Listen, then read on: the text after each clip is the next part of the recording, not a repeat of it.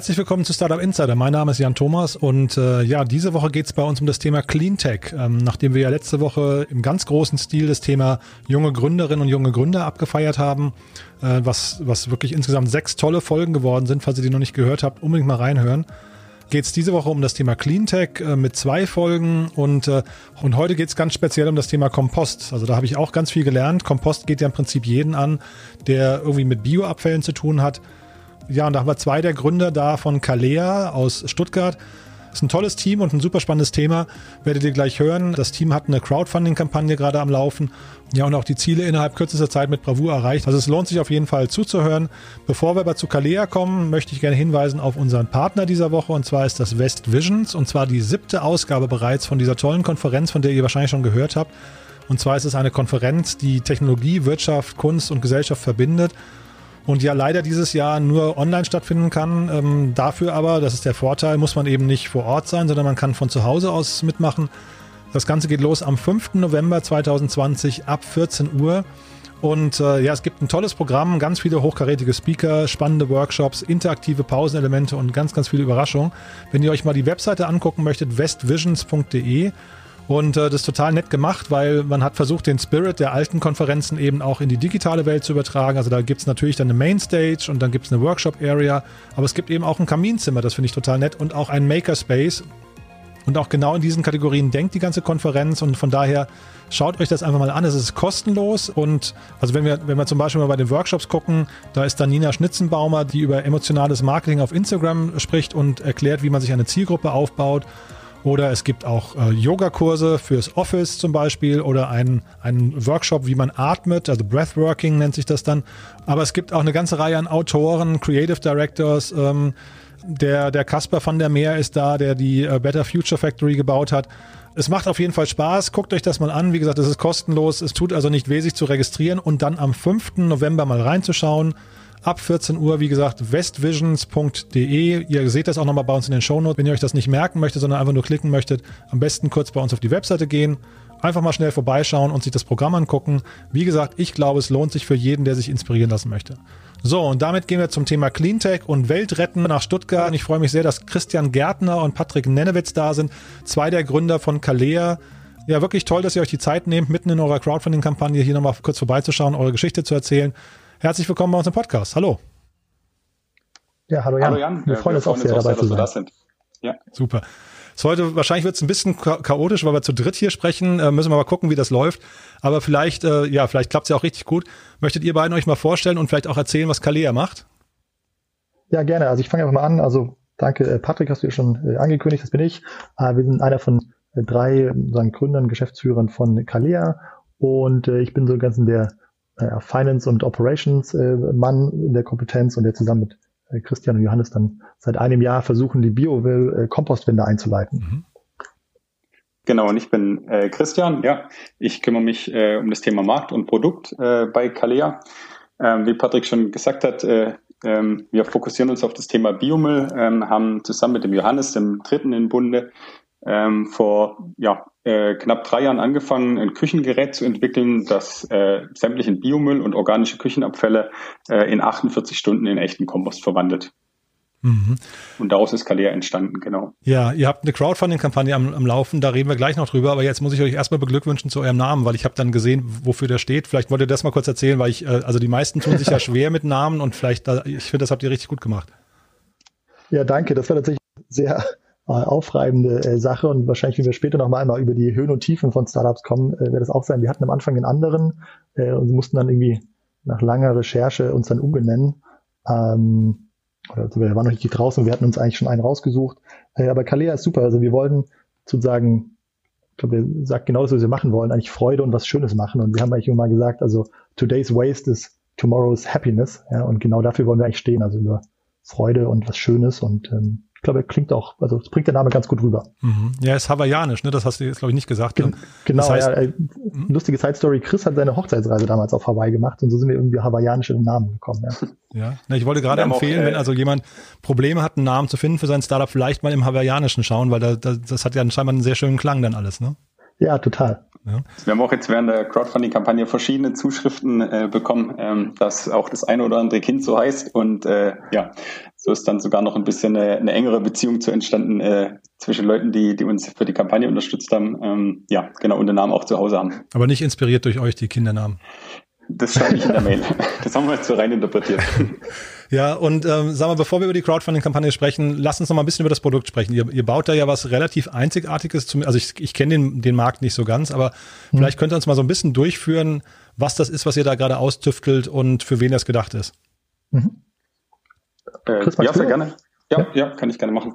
Ähm, genau, also wir haben alle drei äh, ja zu Hause jede Menge Biomüll und, und äh, uns deswegen ganz oft die Frage gestellt, okay, irgendwie muss es ja da eine, eine bessere Lösung geben. Zum einen ähm, was, was das Thema Biomüllhandling bedeutet. Also das Lagern in der Küche, dann im Sommer die Gerüche. Patrick zum Beispiel wohnt auch im fünften Stock, äh, freut sich auch jedes Mal, wenn er, wenn er ähm, den Biomüll runter zur Tonne bringen muss. Und dann aber umgekehrt ist es natürlich auch äh, ähm, in der heutigen nachhaltigen Zeit eine, eine Riesenressource, die, die nur ganz wenige auf dem Schirm haben. Und wir haben einfach versucht, diese Dinge ein bisschen äh, zu kombinieren. Und bei äh, Biomüll liegt dann natürlich die Kompostierung nahe, die aber äh, auch gerade für uns, die in der Stadt leben, ähm, aus verschiedenen Gründen super schwierig ist. Und äh, wir haben uns dann ein bisschen mit dem Thema beschäftigt. Äh, Johannes, also ähm, der äh, Master hinter unserem Produkt dann von technischer Seite auch, äh, ähm, ist auch Materialwissenschaftler und hat sich, äh, hat sich da ein bisschen tiefer reingekniet. Und wir haben uns dann mit äh, ja, verschiedenen Kompostierungsexperten zusammengesetzt. Also es gibt Unis, die sich auch darauf spezialisiert haben und haben äh, das Ganze mal diskutiert und haben versucht, okay, wie äh, oder diskutiert, wie kann man denn äh, dieses Thema Kompostierung äh, a bequemer äh, machen. Das ist ja auch ein äh, mit einem großen Aufwand verbunden im Garten und b äh, dann schneller, dass natürlich die äh, die äh, Menge an Küchenabfällen, die heute anfallen ähm, in, einer, in einer normalen Küche, äh, dass, der durch, dass es auch den Durchlauf ermöglicht. Und so sind wir ähm, auf verschiedene Parameter gestoßen, haben auch gemerkt, okay, diese Kompostierung, äh, die ja normalerweise mehrere Monate dauert, die lässt sich sehr, sehr stark verkürzen, wenn man, wenn man die richtigen Parameter findet. Und daraus haben wir dann ein Gerät entwickelt, ähm, wo, wo dann zum einen wirklich äh, das Biomüllproblem beseitigt im Sinne von schlechte Gerüche, ähm, Schmutz in der Küche und zum anderen aber auch dann äh, ja wirklich einen netten Output hat mit dem äh, mit dem Kompost, wo man sich dann auch freut, dass man aus Müll was Sinnvolles gemacht hat. Mhm. Auf eurer Kickstarter-Kampagne äh, Kampagnenseite sieht man ja die Preise auch schon. Ne? Das heißt, ähm, ja, genau, können uns mal kann man Bitte? kann ich aber sagen. Also wir sind äh, dort, das müssen wir auch gar nicht verstecken. Also das Ganze ist ein Hightech-Gerät. Äh, das mhm. ist voller äh, Sensorik. Also wir haben äh, Luftfilter, also äh, Luftfeuchtigkeitssensoren drin, Temperatur, äh, Gewicht, weil quasi nur wenn die Temp die, die Konditionen äh, in dieser Kompostierkammer äh, optimal sind, schafft man auch diese, ja, die, die, die organischen Materialien so gut zu ersetzen. Und das ist schon was ganz, ganz anderes als, ähm, ich sag mal, herkömmliche Kompost-Eimer oder so Kompostlösungen, die es für zu Hause gibt. Da sehen wir uns schon sagen als ähm, ja auch äh, ein sehr technisches, aber auch ähm, Luxus ist vielleicht ein bisschen hohes Produkt, aber sehr hochpreisig positioniertes Produkt, ähm, weil wir eben aber auch man sich nicht drum kümmern muss. Ja? Also es gibt, wenn ich sage mal, von der ganz klassischen Biomülltonne, die wir ganz anfangs beschrieben haben, wo ich halt hin muss, äh, ich mache die auf, dann teile ich die mit verschiedenen Leuten, dann kommt mir da irgendwie schon äh, Ungeziefer oder so im Sommer entgegen, ähm, bis zu, es gibt kleine Heimkomposte, die ich aber umlagern muss. Ich muss aufpassen, was ich reingeben darf. Ja, keine gekochten Materialien. Ähm, bis zur Wurmkiste oder so gibt es ja verschiedene Möglichkeiten, die alle halt mal, menschliches Zutun brauchen. Ja, da muss ich mich drum kümmern und den Kompost pflegen. Ähm, bis dann zu eben uns äh, in der in der höchsten oder unserer Meinung nach äh, besten Ausbaustufe, die sozusagen ich schmeiß einfach alles rein, habe einen Knopfdruck, muss mich um nichts kümmern, äh, habe mein Biomüllproblem beseitigt und habe sogar noch was Gutes für mich und für meine Pflanzen eben äh, Kompost produziert. Und ähm, das ist an den Anfangsstücken, hat natürlich dann auch einen gewissen, gewissen Wert, ja. Mhm. Wollt ihr uns mal durch die Preise so ein bisschen durchführen, weil ich habe tatsächlich auch überlegt, wer, wer ist denn dann eigentlich eure Zielgruppe? Also weil das, mhm. ähm, das ist ja, wie, wie du es gerade sagst, schon hochpreisig. Ähm, wahrscheinlich die meisten Leute, ich glaube so Wurmkisten oder solche Geschichten, das sind wahrscheinlich so 100 Euro Produkte, vermutlich so in der Größenordnung. Mhm. Und ihr seid ja deutlich drüber, ne? Ja, genau. Also wir sind, ähm, rechnen mit einem äh, Marktpreis von ähm, 899 Euro, wenn wir dann rauskommen. Äh, zum Ende nächsten Jahres wollen wir liefern, sozusagen zum Weihnachtsgeschäft, dass man das dann hat und dann quasi seine Frühjahrssachen äh, dann schon mit Kompost beglücken kann. Ähm, und genau das Ganze wollen wir natürlich auch, mal eben sagen, in Europa fertigen. Ähm, um auch diesem nachhaltigen Produktcharakter nachzukommen.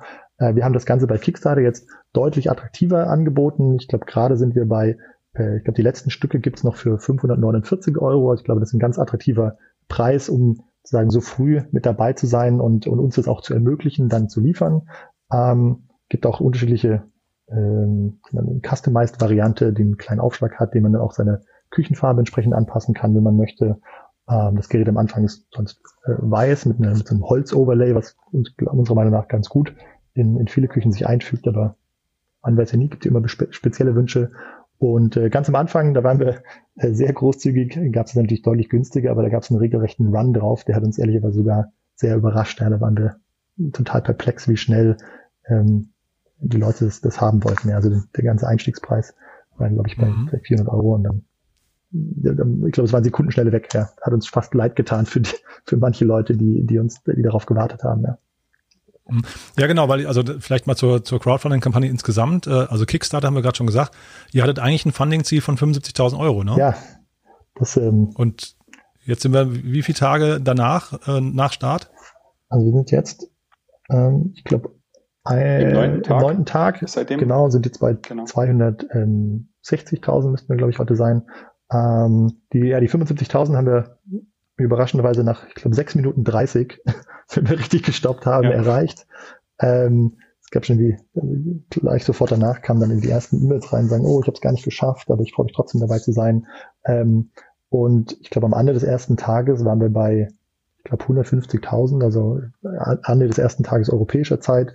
Äh, wir haben das Ganze bewusst auf, auf 17 Uhr gelegt, sozusagen, dass die ganze Welt äh, eine Chance hat. Ja, die einen ein bisschen länger wach bleiben, die anderen ein bisschen früher aufstehen oder gleich morgens. Und ähm, das hat ganz gut funktioniert aus unserer Sicht, müssen wir sagen. Wir sehen auch, dass tatsächlich. Ja, das war auch ganz interessant. Mhm. Ja, bitte, Christian. Ja. Das war auch ganz interessant. Ähm, wir hatten äh, im Vorfeld ja ähm, drei bis vier Monate äh, äh, vorher auch schon äh, verschiedene Arten von Werbung geschaltet um, um, und auch verschiedene Länder mal ausprobiert, um zu sehen, okay, ähm, in welchen in welchen Ländern äh, ist dieses Problembewusstsein denn überhaupt da? Und ähm, klar, in, in Deutschland, äh, da war es uns bewusst und auch in den, in den umliegenden Ländern. Ähm, aber gerade äh, im Vorfeld haben immer viele gesagt, okay, Biomüll ist vielleicht einfach ein, ein deutsches oder sogar ein schwäbisches äh, Problem als Stuttgarter Unternehmen. Aber wir hatten dann am Ende von dieser dreimonatigen Vorbereitungsphase wirklich 13.000 Leute auf unserer Waitlist aus, ich glaube, am Ende fast 75 Ländern. Also von ganz tiefen Asien, Vietnam, Thailand, bis auf der anderen Seite Trinidad, Tobago, äh, war das alles dabei, ja. Tatsächlich, ja. Das hätte ich jetzt nie, ja. nie erwartet, ja.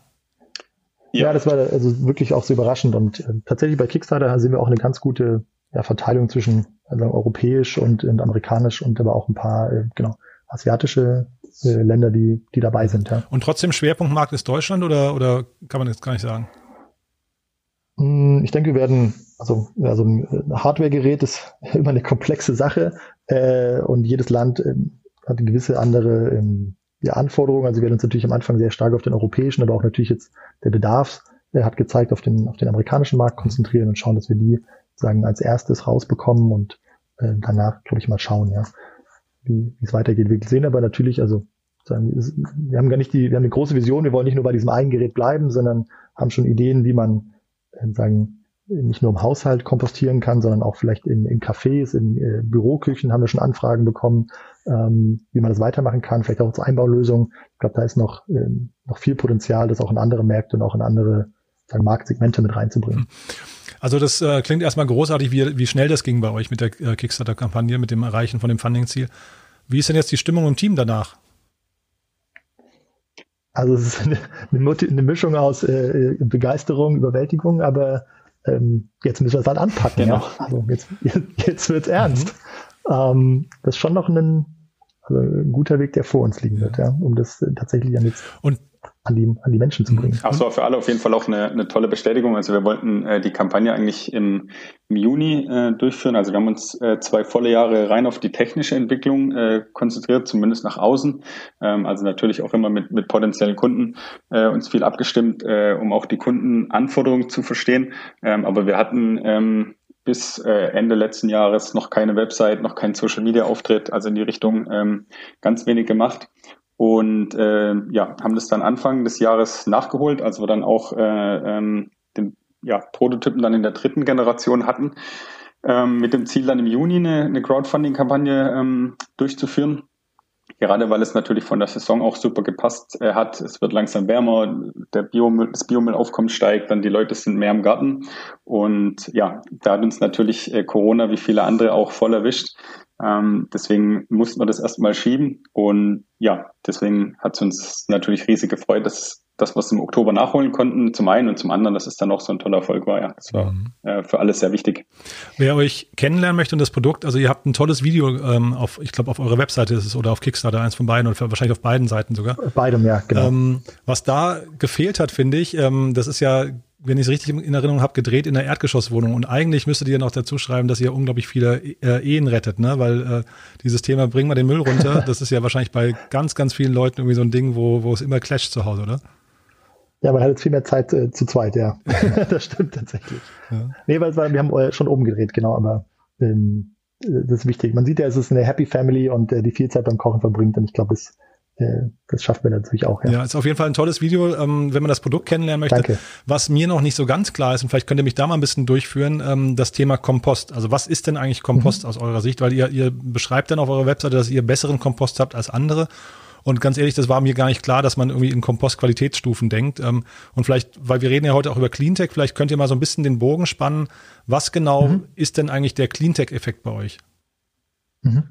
Ähm, wahrscheinlich könnte das Johannes äh, deutlich besser äh, als wir beide erzählen und ich hoffe, äh, wir kriegen keinen Ärger hinterher, aber ich, ich versuche mal mein Bestes. Mhm. Also beim Kompost gibt es ähm, äh, verschiedene Rottegrade sozusagen, ja? also zwischen äh, gar nicht verrottet, so frisch bis irgendwie, ich glaube, Rottegradstufe 4 äh, ist dann, dann komplett die Endstufe. Und was passiert beim Kompost? Also man hat organisches Material, ja, Küchenabfälle, Schnittabfälle, ähm, die bestehen zu großen Teilen aus, aus Wasser, den äh, vertrocknen wir erstmal und das Wasser, was wir aber ähm, beim, beim Verdunsten, das sammeln wir wieder auf, äh, kommt in den Kondensatbehälter und wird später wieder hinzugefügt, aber wir trocknen das erstmal, dass man sozusagen das Ganze gut lagern kann. Das geht bei uns natürlich viel schneller als auf dem Komposthaufen, weil da habe ich normal Lufttrocknung. Und dann bestehen diese organischen Abfälle aus ähm, ja, verschiedenen Bestandteilen, Zuckern, Fetten äh, und, und andere Stoffe. Und diese werden ähm, von, von Mikroorganismen, das sind natürliche ja, Bakterien und Pilze, die einfach auf den Oberflächen von allen möglichen Materialien drauf sind, äh, werden die dann aufgegessen und verdaut äh, und zersetzt. Und äh, dafür brauchen diese Mikroorganismen ja gute Temperaturen, auch gute Luftfeuchtigkeit, gute äh, Ventilation, dass das funktioniert. Und dann äh, sind, je länger die Zeit haben oder je gut das funktioniert, ähm, desto besser wird sozusagen der Kompost, ja, desto äh, entverdauter ist der. Äh, weil wenn ich das nämlich äh, nicht mache. Man sieht es sozusagen, wenn ich meinen Apfel einfach irgendwie in der, in der Küche liegen lasse, dann wird der auch irgendwann so hozlig und irgendwann fängt er an zu schimmeln und das ist dann sozusagen die allererste Stufe. Ja, es fängt an, sich zu bewegen und ähm, wir schaffen eben dann diese äh, Frischkompost. Das ist sozusagen die, die erste wirkliche Kompoststufe. Äh, wenn wir ganz ehrlich sind, was schaffen wir nicht zu kompostieren? Dann sind das äh, Holze zum Beispiel oder Papier und so Faserstoffe. Die würden natürlich noch ein bisschen länger brauchen, äh, aber glücklicherweise fällt jetzt in der Küche nicht ganz so viel äh, Holz an. Also man sollte dann jetzt nicht seinen ganzen äh, Frühjahrsschnitt von der Hecke äh, in Kalea stecken. Ähm, vielleicht bringen wir dafür mal noch ein Produkt raus. Das wäre dann die allerletzte Stufe. Das, das schaffen wir nicht und das kann man äh, schaffen, aber auch so große industrielle äh, Anlagen nicht ganz in der schnellen Zeit. Da braucht man dann wirklich mehr Zeit und das ist dann der richtige letzte Kompost. Und eine Sache, die noch wichtig ist, äh, Kompost ist nicht gleich Erde. Ja, bei Erde, da muss man auch aufpassen, haben wir auch gelernt, sondern diesen Kompost, den äh, muss man immer so ein bisschen untermischen und seine Pflanzen. Man sollte jetzt darin nicht äh, alles anzüchten, weil dann haben die so eine Art, ähm, wie soll ich sagen, wie so ein, wie so ein Schock, ja, so ein, so ein Nährstoffschock, so ein Überdosis. Ja, also man sollte sich auch ja nicht den ganzen Tag von Eiweißshakes ernähren, äh, sondern diese ein bisschen untermischen. Und ähm, der Unterschied von Kompost zu Erde ist, dass Erde noch so mineralische äh, Stoffe hat, also wie irgendwie Steine und Calcium und, und also anorganische Materialien sozusagen, die einfach äh, das dann zur Erde machen. Mhm. Also das, ähm, was Patrick auch gesagt hat, ähm, das ist ganz interessant, weil viele das gar nicht wissen. Die meisten denken, dass Kompostierung auf einem Komposthaufen äh, eben durch irgendwie Regenwürmer oder andere Tiere passiert. Aber es passiert wirklich durch, durch diese Mikroorganismen, die, die immer da sind, also in der Luft, auf unserer Haut, auf, auf jeder organischen Materie, das heißt auch auf jedem Apfelrest oder auf jeder Obst- und Gemüseschale. Ähm, und die Kompostierung auf einem Komposthaufen, die passiert nur im Innern, im ganzen Kern von diesem Kompost. Da hat es von 70, 80 Grad. Und deswegen ist es auch so wichtig, äh, dass man den regelmäßig äh, umschichtet, äh, damit auch andere Bestandteile quasi in diese, in diese Temperaturzone kommen. Mhm. Und was wir mit dem Gerät machen, wir schaffen quasi kontinuierlich diese, diese ähm, Wohlfühlzone für die Mikroorganismen, die es auch im Inneren von diesem Kompost hat. Und dadurch schaffen wir auch, es ja, so schnell zu sein. Mhm. Genau, die Geschwindigkeit ist ja wirklich wichtig oder immens bei euch. Ne? Das sind 48 Stunden, dann ist der Prozess schon durch. Genau, das Ganze ist äh, so ausgelegt, also dass man sozusagen mit einer vierköpfigen Familie, äh, der Standort das zweimal kompostiert. Man braucht ungefähr, also äh, von Montag bis Freitag wird man wahrscheinlich irgendwie das einmal voll schaffen. Also wir schaffen ungefähr 10 Liter Volumen äh, da reinzubekommen. Das wird dann weggetrocknet und wird ganz schnell kleiner. Ähm, und, äh, und da kommen dann ungefähr so 100 äh, Gramm Kompost raus, also eine Handvoll. Das kann man auch die Blumen untergeben. Äh, das macht man wahrscheinlich Montag bis Freitag einmal und dann am Wochenende, wenn man ganz besonders viel kocht und ganz besonders viel Schnittreste hat, dann nochmal eine Stufe. Und so kann man eigentlich immer kontinuierlich das Gerät befüllen und man muss nie sich Gedanken machen, habe ich immer noch einen Behälter, irgendeine äh, Zeitungskiste oder irgendwas anderes, was ich dann vielleicht nochmal sauber oder auswaschen muss. Das war die, das war die dahinter. Den, den Unterschied, den du äh, gerade noch angesprochen hast, äh, wo wir im Video drauf eingehen, ähm, der ist folgender. Also da vergleichen wir uns nicht mit einem normalen Gartenkompost, sondern äh, mit äh, anderen Geräten in dieser Kategorie. Das ist noch eine eher neue Kategorie. Da gibt es kaum ähm, ja, äh, vergleichbare Geräte. Ähm, aber äh, es gibt welche, die äh, zum Beispiel Biomüll dann ähm, ja auch verarbeiten, trocknen, äh, schreddern, äh, also wie wir auch, aber wo dann dieser zweite, wo dieser zweite Aspekt fehlt. Ähm, die verarbeiten den Müll dann für drei bis sechs Stunden ähm, und versprechen auch, man kann ihn äh, auf die Pflanzen äh, tun, aber da ist einfach noch kein äh, Abbau durch diese Mikroorganismen passiert. Und dementsprechend äh, hat man eben auch äh, ja, getrockneten, geschredderten äh, Müll dann eben auf den Pflanzen. Und wenn, wenn man gießt oder wenn Regen hinkommt, dann äh, hat man fast wieder den Ausgangszustand mit all seinen Nebenwirkungen, Gerüchen und so weiter. Und wir wollten bewusst nicht durch unter diese 48 Stunden gehen, weil uns auch die Biologen und Kompostierexperten immer gesagt haben, okay, äh, das ist der Grad, bis dahin kann man es beschleunigen. Ähm, und, und dann hat man auch äh, Kompost, äh, der in die Qualitätskriterien fällt, aber darunter ist es einfach kein Kompost. Und deswegen ähm, ja, haben wir uns auch für diesen Weg dann entschieden. Mhm. Was kostet denn so, so ähm, ein Durchlauf oder 100 Gramm Kompost ähm, in der Produktion dann für den Endkon äh, Endkonsumenten? Also wir haben keine Zusatzstoffe oder so, ja, sondern ähm, das Einzige, was wir, also musst halt dann, je nachdem, welches Essen du reingibst, ähm, äh, kann das durchlaufen. Das Einzige, was wir sozusagen an, an äh, Verbrauchsmaschinen haben, ist ein Filter, den man ab und zu wechseln muss. Das war uns wichtig. Ähm, wir haben sagen, das Einzige, was das Gerät braucht, ist, ist Strom. Ja, und äh, den haben wir versucht, so mhm. effizient wie möglich auszulegen. Wir haben mit Wärmetauschern gearbeitet. Ja, der Kompostierungsprozess erzeugt natürlich Wärme, die leiten wir wieder zurück, so dass es vergleichsweise arm ist und wir ähm, es hat ungefähr so einen Verbrauch wie so ein Kaffeevollautomat, ja, so 100, 150 mhm. Kilowattstunden im Jahr. Mhm. Ihr müsst, glaube ich, einmal nochmal erzählen, wie ihr angefangen habt, weil äh, ich auf eurer Webseite gibt es ein, ein, Segment, das heißt, glaube ich, über uns, Historie oder wie auch immer. Ähm, und äh, da zeigt ihr, dass ihr mit so einer Art Thermomix begonnen habt, irgendwie rum zu experimentieren, ne? Ja, ähm, Chris, vielleicht willst du was dazu sagen, oder? Ja. Also der Thermomix war unser, unser erster Proof of Concept nach den ersten Workshops. Also wir haben uns, äh, ja genau, nachdem wir zu dritt dann äh, äh angefangen haben, an diesem äh, Thema zu arbeiten, haben wir versucht, eben die, die Theorie mal in die Praxis umzusetzen und ohne großen Aufwand dann auch einen ersten technischen Aufbau zu machen. Und äh, ja, so eine Küchenmaschine, ähm, die konnte eigentlich äh, die konnte einfach schon viel von den äh, von den Anforderungen, die wir hatten. Das heißt, äh, schreddern, äh, rumrühren, auch erhitzen.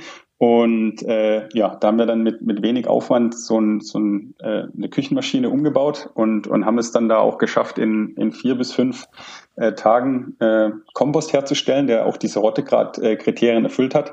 Und äh, ja, das war für uns ein, ein absolutes, äh, absoluter Highlight-Moment, äh, weil wir da halt auch gemerkt haben, okay, äh, selbst mit so einem rudimentären Aufbau ist es möglich. Und wenn wir es jetzt natürlich schaffen, äh, die ganze Technik noch weiter zu optimieren, dann kommen wir auch immer weiter in das Ziel, äh, was wir uns selbst gesetzt hatten mit 48 Stunden. Mhm. Und wie, wie ist das, ähm, also für mich ist Cleantech, der Begriff Cleantech mhm. immer ähm, behaftet mit dem Thema Nachhaltigkeit eigentlich auch. Also ich finde bei euch per se erstmal kann man sagen, ja, Cleantech ist logisch, das ist sehr clean und sehr techy, was ihr da macht. Aber ähm, ist das auch nachhaltig? Also ähm, genau, ich meine, schlussendlich, wir versuchen mit dem Gerät sagen wir, den Kreislauf wieder zu schließen. Ja, also man kauft Essen und schmeißt den halt weg und dann äh, ganz, ganz vielen Ländern, also wenn man jetzt mal außerhalb europäisch geht, äh, wird das Ganze äh, also ganz großer Anteil einfach auch deponiert, ja, und entsteht, ähm, ich glaube, wir haben auch eine Übersicht, also es gibt überraschend, wie viele Länder noch einfach Deponien haben und, äh, und auch gar nicht kompostieren, weder in industriellen Anlagen oder eine, eine braune Tonne haben. Ähm, und denen versuchen wir natürlich, das zu, das zu reduzieren. Das heißt, einerseits den Kreislauf zu schließen, andererseits auf den Deponien aber auch kein Methangas entstehen zu lassen. Ähm, quasi gerade durch diesen Verrottungsprozess, den wir beschrieben haben, entsteht Methan und Methan ist ja bekanntlich sehr viel gefährlicher als, als, als CO2 und äh, das versuchen wir zu verhindern, also da einen Beitrag zu leisten und aber natürlich auch mit dem Gerät per se ähm, haben wir einen sehr hohen Anspruch an Langlebigkeit und äh, aber Beständigkeit des Gerätes soll es kein Wegwerfprodukt werden, sondern es soll einen dann schon äh, eine Weile lang begleiten und beständig sein. Wir versuchen natürlich auch im Prozess, zum Beispiel bei dem Filter, was als Verbrauchsmaterial ist, darauf zu achten, dass man den so lange wie möglich vielleicht sogar wiederverwerten kann. Also wir versuchen den Gedanken mhm im gesamten Konzept äh, zu, zu leben und, und dann ja, dafür mhm. zu stehen. Mhm. Also, genau, und als dritter also, Punkt kann man da auch noch das ganze Thema mhm. Waste Management nennen. Also die, die Aufwände äh, für die Müllabholung, die spätere Müllverarbeitung, ähm, gerade in Städten, die sind, die sind riesig und auch, auch da werden äh, ja, sehr viele Ressourcen ähm, verbraucht. Und daher wird man schon sagen, dass wir auch in diese Kategorie fallen.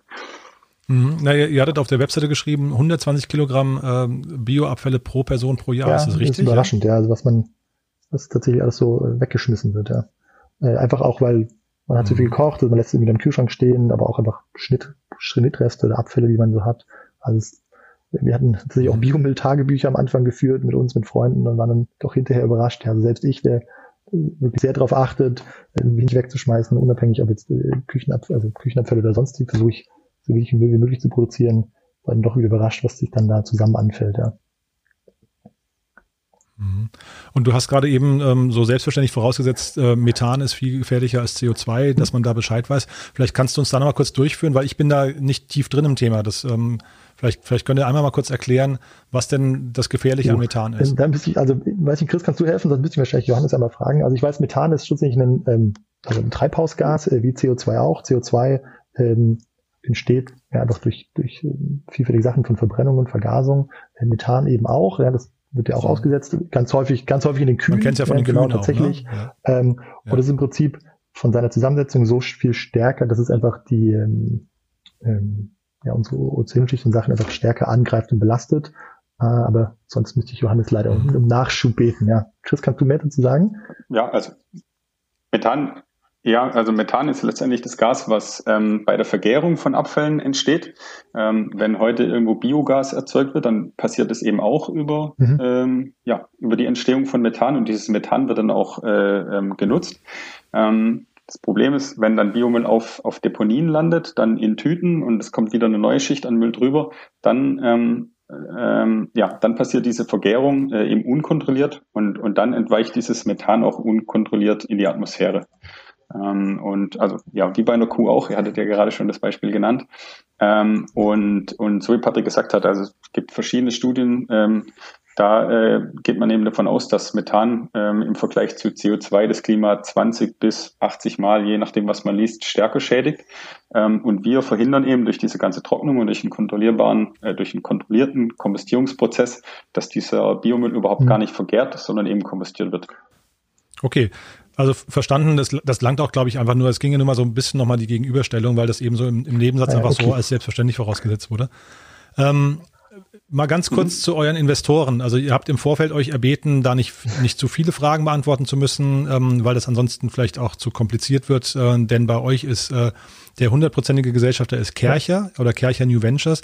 Ähm, also versprochen, ich werde jetzt nicht zu sehr nachhaken, aber vielleicht könnt ihr trotzdem mal ein bisschen erzählen, wie das entstanden ist und wie auch die Zusammenarbeit mit Kercher, äh, Kercher New Ventures heißen sie, ne, äh, ähm, entstanden ist. Ja, gerne. Also genau, das soll auch gar keine große Geheimniskrämerei sein. Also das, das äh, ist so, wie du gesagt hast.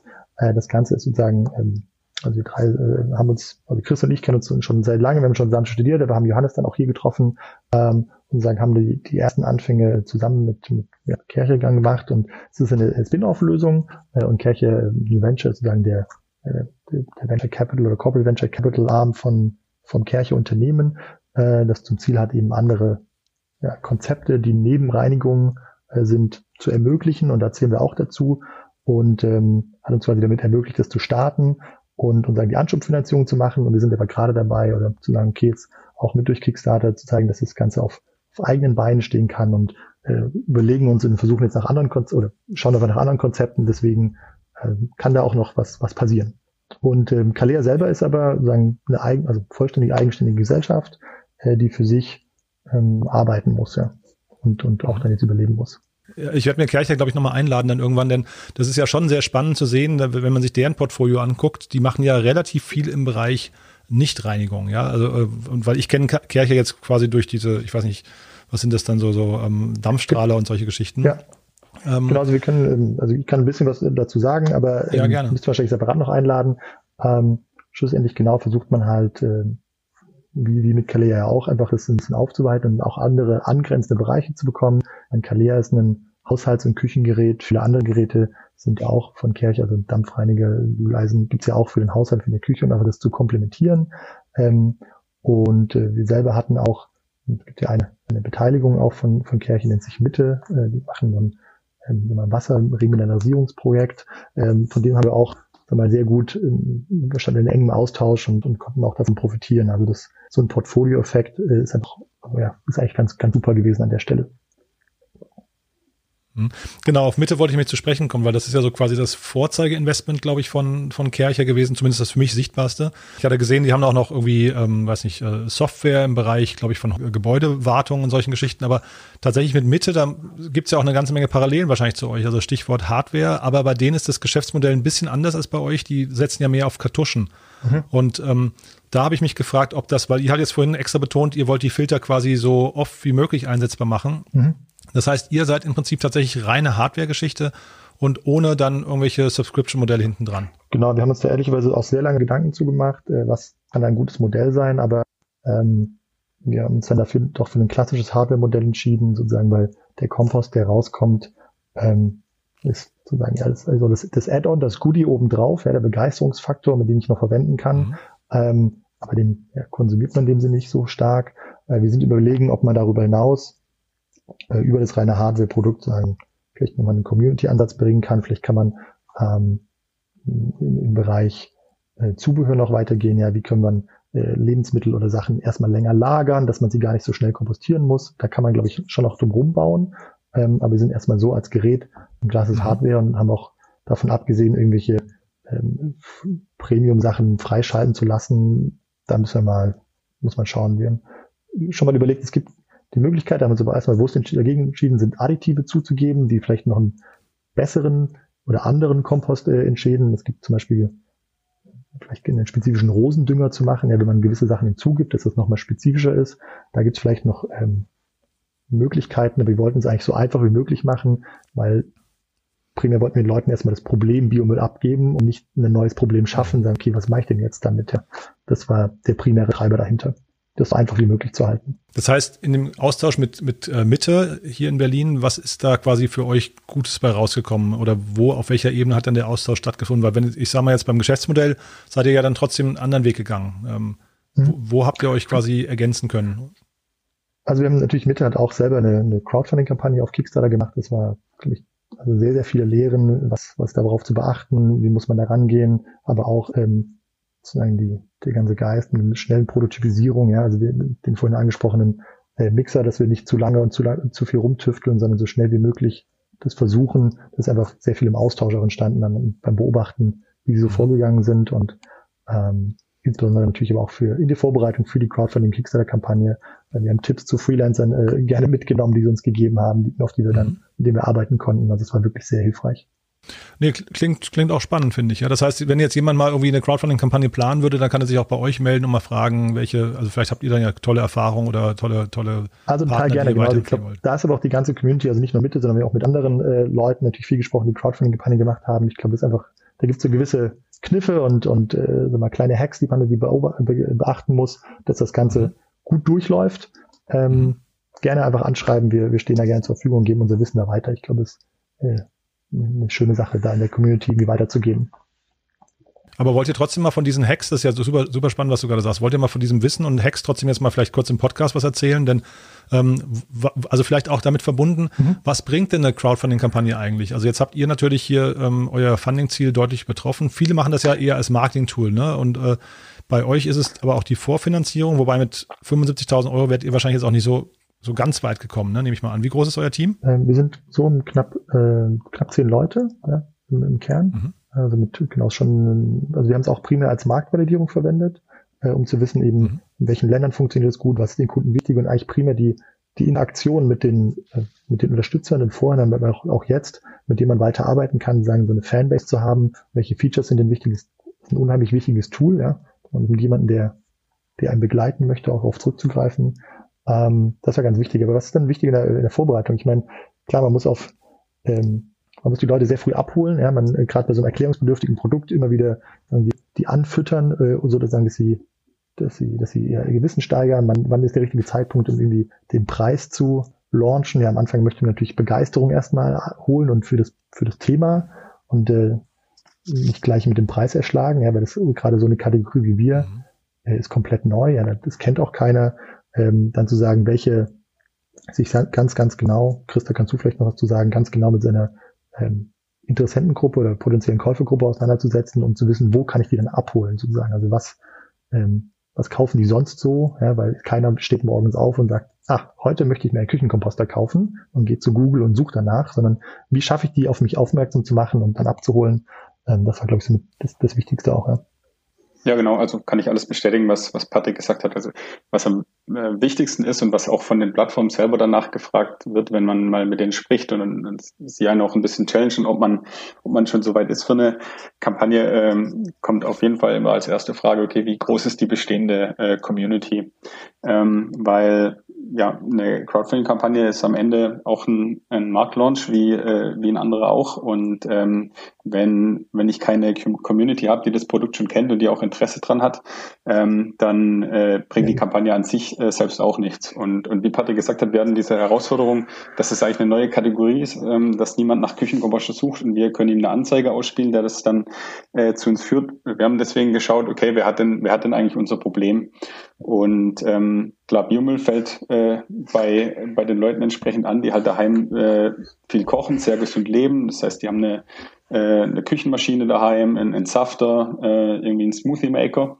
Und ähm, wir haben, äh, wir haben diese Leute dann eben mit, mit Werbung angesprochen und haben gemerkt, dass es super, super gut funktioniert, ähm, weil ähm, ja, die nach dem Kochen oder, oder nach dem Entsaften oder wie auch immer, ähm, da gab es halt ein Problem, wo es heute für die noch keine gute Lösung gab. Und, und äh, da haben wir so, da waren wir so ein bisschen das letzte Puzzleteil, das haben wir auch immer wieder als Feedback mhm. bekommen, äh, um dann, äh, ja, um dann die ganze Kette auch abzubilden. Mhm.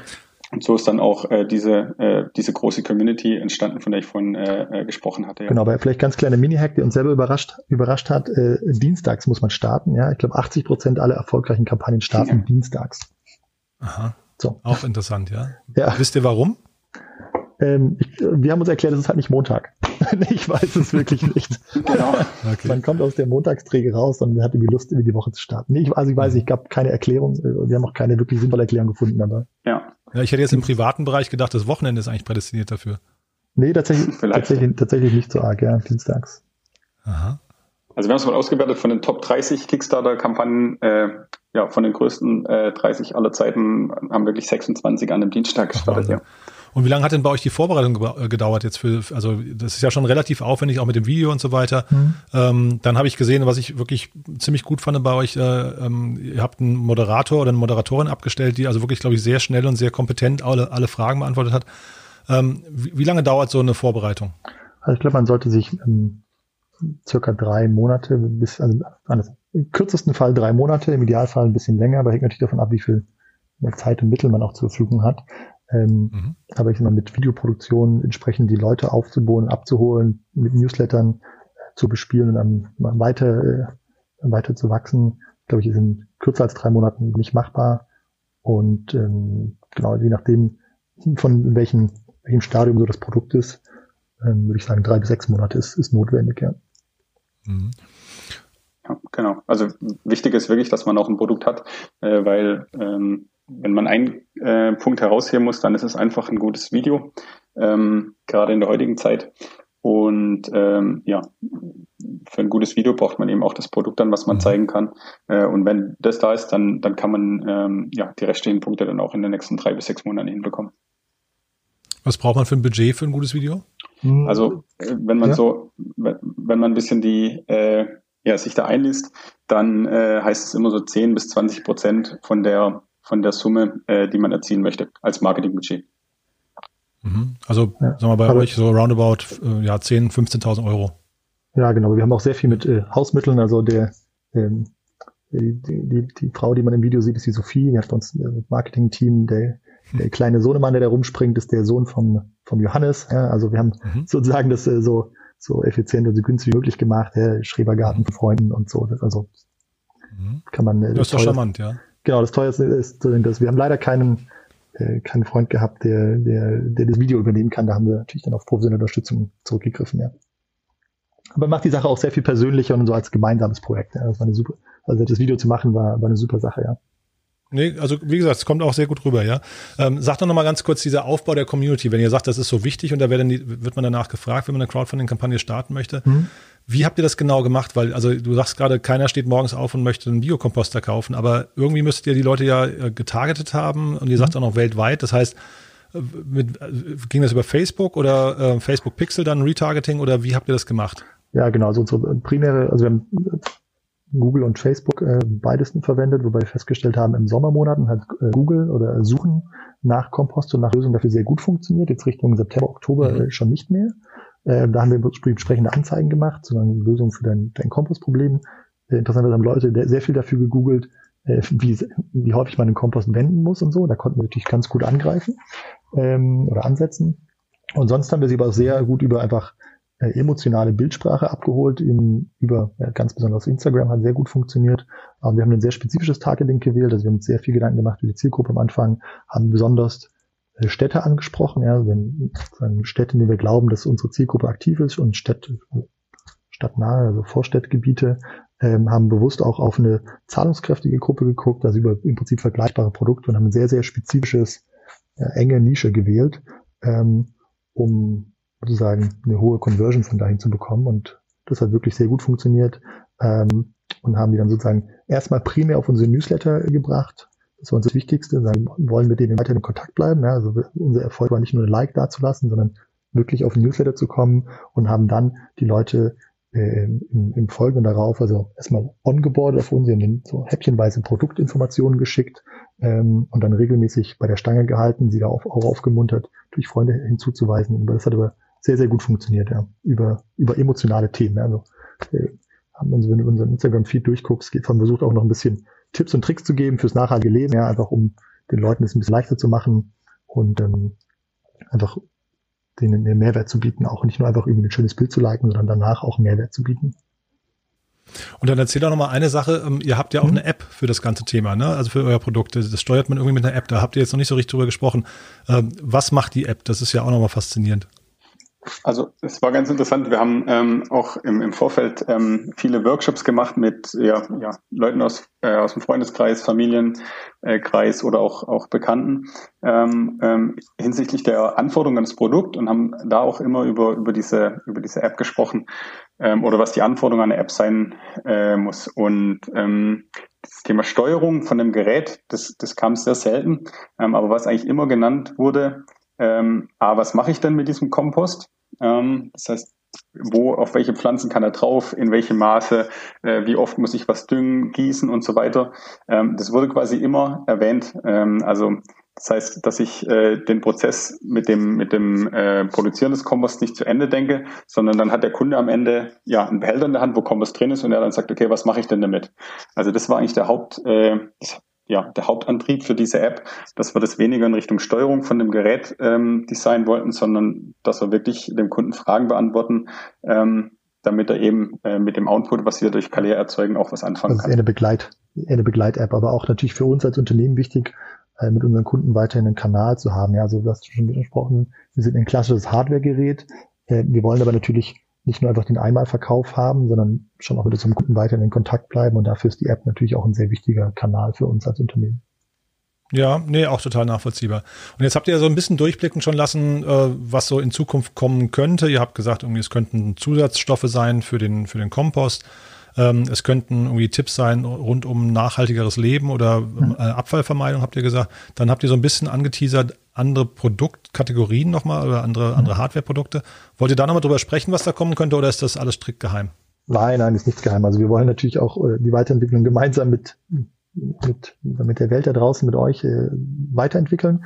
Ähm, aber uns wurden jetzt schon sozusagen in der Ansprache sehr viele Sachen äh, zugetragen. Also wie gesagt, wir wurden angesprochen, von, während kann man das auch fürs Büro machen oder hey, ich möchte mein, mein Café damit ausstatten, ist das denn groß genug? Mhm. Und einfach darüber sieht man schon sozusagen, wo der Bedarf ist. Und äh, das sind auch Themen, die wir uns gedacht haben. Glücklicherweise kann man sagen, größer machen ist einfacher als kleiner machen. Wir haben sozusagen mit der Haushaltsvariante angefangen, ähm, einfach weil wir dachten, dass am einfachsten auch anzufangen. Ja, Verkaufszyklen im äh, Geschäftsbereich sind natürlich immer ein bisschen länger, äh, aber das könnten wir uns sehr gut vorstellen, sagen, das jetzt in Cafés und, und Büroküchen und so reinzugeben.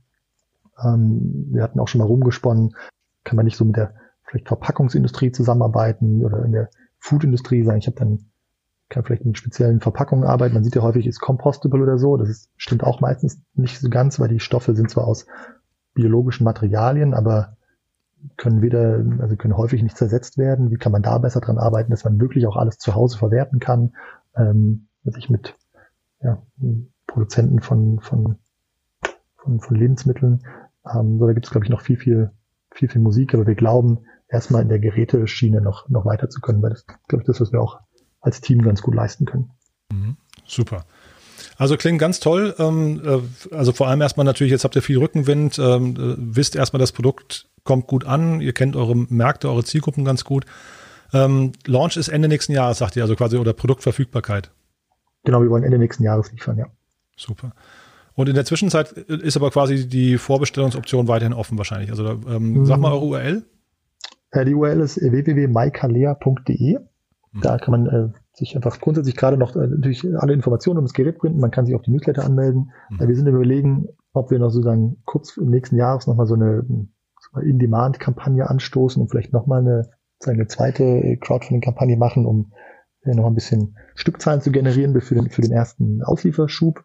Mhm. Ähm, aber wir sind jetzt quasi dabei, die nächsten Wochen und Monate dann die Lieferkette aufzubauen, das dann alles liefern zu können. Mhm. Und äh, das braucht leider noch ein bisschen Zeit, äh, weil es doch ein sehr komplexes Gerät ist und viele Puzzleteile zusammenstecken müssen. Aber da kann man alle Informationen finden und auch vielleicht nochmal Glück haben, vorab eine vergünstigte Variation zu bekommen, bevor wir dann äh, für alle erhältlich sind. Ja, und jetzt ist ja auch noch, also wenn das ausgestrahlt wird, ist ja wahrscheinlich die Crowdfunding-Kampagne noch nicht durch. Das heißt, da kann man ja auch im Prinzip nochmal zuschlagen äh, also vergünstigt zuschlagen. Ähm, sag mal gerade nochmal Lieferkette, das ist ja auch spannend. Wo produziert ihr eigentlich? Ist das in, äh, in Europa oder äh, ist das Fernost oder wo macht ihr das? Also ähm, wir werden uns vermutlich, Chris, ja du gerne. Also wir planen in Europa ähm, zu produzieren. Also schauen uns, äh, also wir haben uns noch für keinen Partner oder so entschieden, äh, sondern äh, schauen jetzt einfach nach der Kampagne dann ähm, verschiedene Varianten an. Aber so wie es Patrick vorhin gesagt hat, ähm, ist auf jeden Fall das Ziel, äh, dass wir hier einen europäischen Partner auswählen, ähm, wo wir dann auch die Produktion mhm. starten. Und wie viel, wie viel Stückzahlen, habt ihr da schon eine Idee, wie viel Stückzahlen muss man produzieren von so einer initialen Hardwareproduktion? Hm, wir gehen von dem ersten Batch äh, von sagen wir, um die, um die 10.000 aus, ja. Mhm. Also da muss man schon dann auch ordentlich in Vorleistung gehen, ne? Ähm, ja, es gibt eine gewisse Möglichkeit, also es ist nicht quasi ein Batch, den man auf einmal kommt, sondern es werden wahrscheinlich so Wochenkontingente werden, aber der, so das mhm. Schwierige bei so Hardwareprodukten ist eigentlich immer ähm, die Werkzeuge, ja, so Presswerkzeuge, die man braucht. Ähm. Und die lohnt sich halt erst ab einer gewissen Stückzahl. Vorher ist halt alles ja. sonst in so eine mechanische Handarbeit notwendig, aber dann, ähm, dann ist es schon eher ein Manufakturprodukt und das, mhm. das wollen also das ist faktisch nicht, nicht, nicht leistbar. Ja. Und deswegen äh, müssen wir mit gewissen Stückzahlen reagieren, aber ähm, die Marktstudien und die Sachen, die wir jetzt gemacht haben, auch die, wie man die Marktvalidierung durch Kickstarter hat uns gezeigt, dass es machbar ist. Ja. Und ähm, da wollen wir dann langsam sukzessive reinwachsen. Mhm. Ja, ich hatte im Vorfeld versucht, mal so ein bisschen zu überschlagen, was ihr wohl an Kosten, an, an, äh, an Entwicklungskosten hattet. Ähm, also, ne, ihr macht das jetzt seit etwas über drei Jahren, wenn ich es richtig verstanden habe. Ähm, seit acht Leute, da kann man sich so ungefähr ah, nee. die Personalkosten schon mal. Nein, nein, genau. Also, viel, also sehr, sehr viel ist dann an den ersten Jahren natürlich einfach also nebenbei gelaufen. Ja. Also, dass, dass wirklich ah, ja. die Vollzeitleute dran arbeiten, ist eigentlich erst seit, seit Anfang des Jahres. Ähm, sehr, sehr viel. Anfang diesen Jahres? Ja, genau. Das war quasi, wo wir gesagt haben, jetzt, da haben wir auch die Gesellschaft dann gegründet und klären, sagen, jetzt machen wir es ernst. Ähm, jetzt geht's mhm. los. Davor war ganz viel so ein, ein nebenbei äh, Geschäft, wie man halt häufigerweise anfängt. Ja, das ganze rumgetüftel und überlegen und ähm, Name ausdenken und all die Dinge. Hm. Na, ich, äh, worauf ich hinaus wollte, ich finde es erstmal total beeindruckend, dass ein Acht-Mann-Team quasi ein, ja, ein neues Hightech-Produkt alleine entwickelt, also dass sowas heutzutage überhaupt geht. Ähm, und da sind ja dann trotzdem auch, also jetzt ist jetzt der Zyklus sogar noch kürzer, also dann sind es ja sehr überschaubare Entwicklungskosten. Ne? Wenn ich mir jetzt mal irgendwie so einen Großkonzern an, angucke, die, also die haben jetzt wahrscheinlich eine höhere Schlagzahl, aber die einzelnen Produktentwicklungszyklen sind wahrscheinlich länger und teurer. Ähm, was ist denn außer den Personalkosten, was ist denn der größte Kostenblock, mit dem ihr da rechnet? Ähm, ja, tatsächlich also, also tatsächlich die, die Werkzeuge, ja, also die Produktionswerkzeuge, um das, das machen zu können. Ähm, und vermutlich das, das Schwierigste werden wie bei allen Hardware-Werkzeugen, ja. Also äh, allen hardware Also nicht Patente oder so? Ähm, nee, Patente nee, also wirklich Werkzeuge, das sind die größten ja, Investments, genau. ja. Ja. Aha. Also, genau, also Wahnsinn, ja. Das heißt, also ein Acht-Mann-Team ist in der Lage, sowas zu entwickeln. Das finde ich erstmal äh, beeindruckend.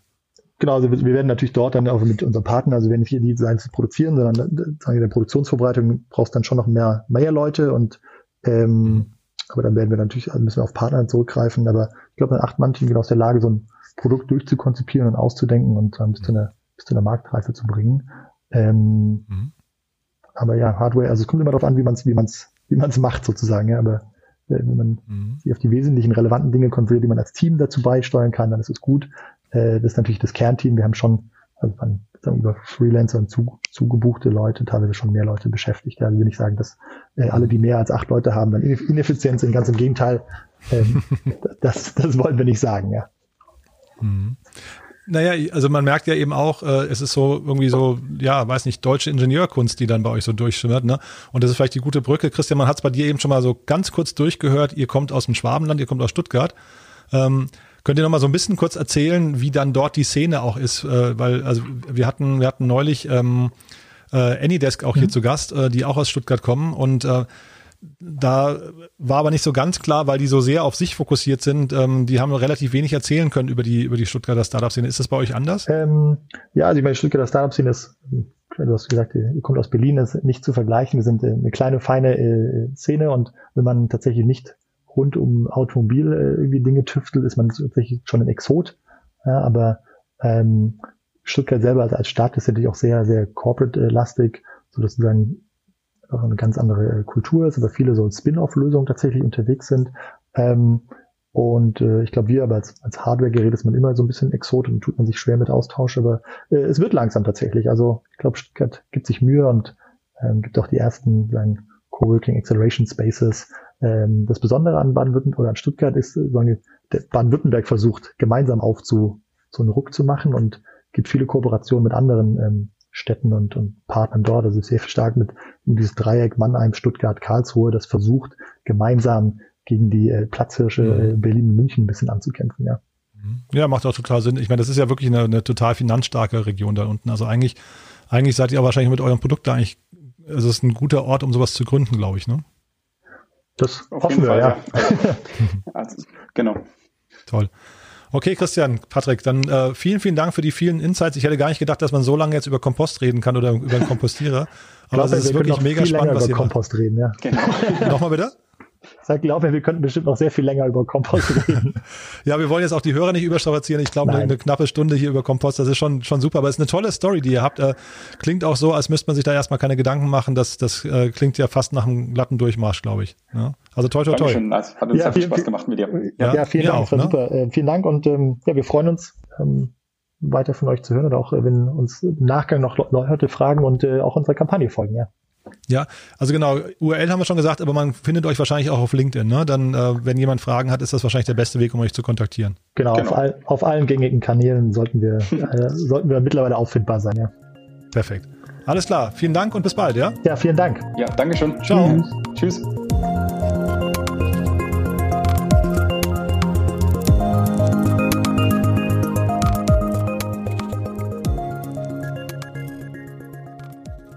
Ja, und das war's auch schon für heute. Das waren Christian Gärtner und Patrick Nennewitz von Kalea. Ich hoffe, es hat euch Spaß gemacht. Vielleicht habt ihr jetzt Lust bekommen auf Kompost. Äh, ich finde es auf jeden Fall ein ganz, ganz tolles Thema, das ich vorher so nicht auf dem Schirm hatte. Ja, und dann möchte ich mich nochmal recht herzlich bedanken bei West Visions. Das ist äh, ein toller Support, also eine ganz tolle Konferenz. Ich habe es ja schon gesagt, westvisions.de und äh, dort einfach am 5. November vorbeischauen, 14 Uhr. Aber bitte vorher registrieren und das macht ihr am besten direkt, wenn ihr euch das Programm anschaut. Wie gesagt, es ist kostenlos und digital. Man kann es also von zu Hause aus nebenbei irgendwie gucken und sich eben mit Inspiration und Wissen auftanken. Und apropos mit Wissen auftanken, äh, auch nochmal der Hinweis auf die Project A Knowledge Conference, also PECON, die am 30. Oktober stattfindet. Und da war ja Project A so nett und hat uns, das wissen die Leute, die unseren täglichen Newsletter lesen, denn dort ist der Code ja schon seit längerer Zeit eingeblendet. Project A war so nett und hat uns einen Code äh, mitgegeben, nämlich Startup Insider in zwei Wörtern mit großen Anfangsbuchstaben. Und der Vorteil von diesem Code, wenn ihr den bei der Registrierung benutzt, ist, dass ihr auf jeden Fall reinkommt, denn dort ist die Tür ein bisschen härter. Es werden also nur Unternehmer reingelassen oder Startup-Enthusiasten oder, oder Leute, die irgendwie in dieses Ökosystem rein möchten. Das Tolle ist hinterher, also das Ganze ist eine, eine große Konferenz mit über 3000 Teilnehmern, super krassen Speakern. Äh, Tarek Müller ist da, Philipp Westermeier, die Jungs vom Doppelgänger-Podcast machen eine Live-Session und, und, und. Also da gibt's wirklich Know-how pur. Also kann ich euch auch nur empfehlen, euch das anzugucken. project-a.com-knowledge-conference oder in den Show Notes einfach klicken oder am besten, falls ihr das noch nicht gemacht habt, unseren täglichen Newsletter abonnieren auf startupinsider.de und dann bekommt ihr dieses Angebot und auch ganz viele Angebote permanent frei Haus jeden Morgen. Ist wahrscheinlich eh der beste Newsletter, den man lesen kann. Von daher abonniert den gerne mal, der kostet ja auch nichts. Von daher einfach mal testen. In diesem Sinne, wir hören uns am Freitag wieder und dann ist bei uns Alex Melzer von Solar, ist auch eine tolle Folge geworden. Und ihr merkt ja schon, Green Tech und Clean Tech haben ein bisschen was damit zu tun, die Welt zu verändern. Das unterstützen wir gerne. Also von daher, wir hören uns am Freitag wieder. Bis dahin, alles Gute. Ciao.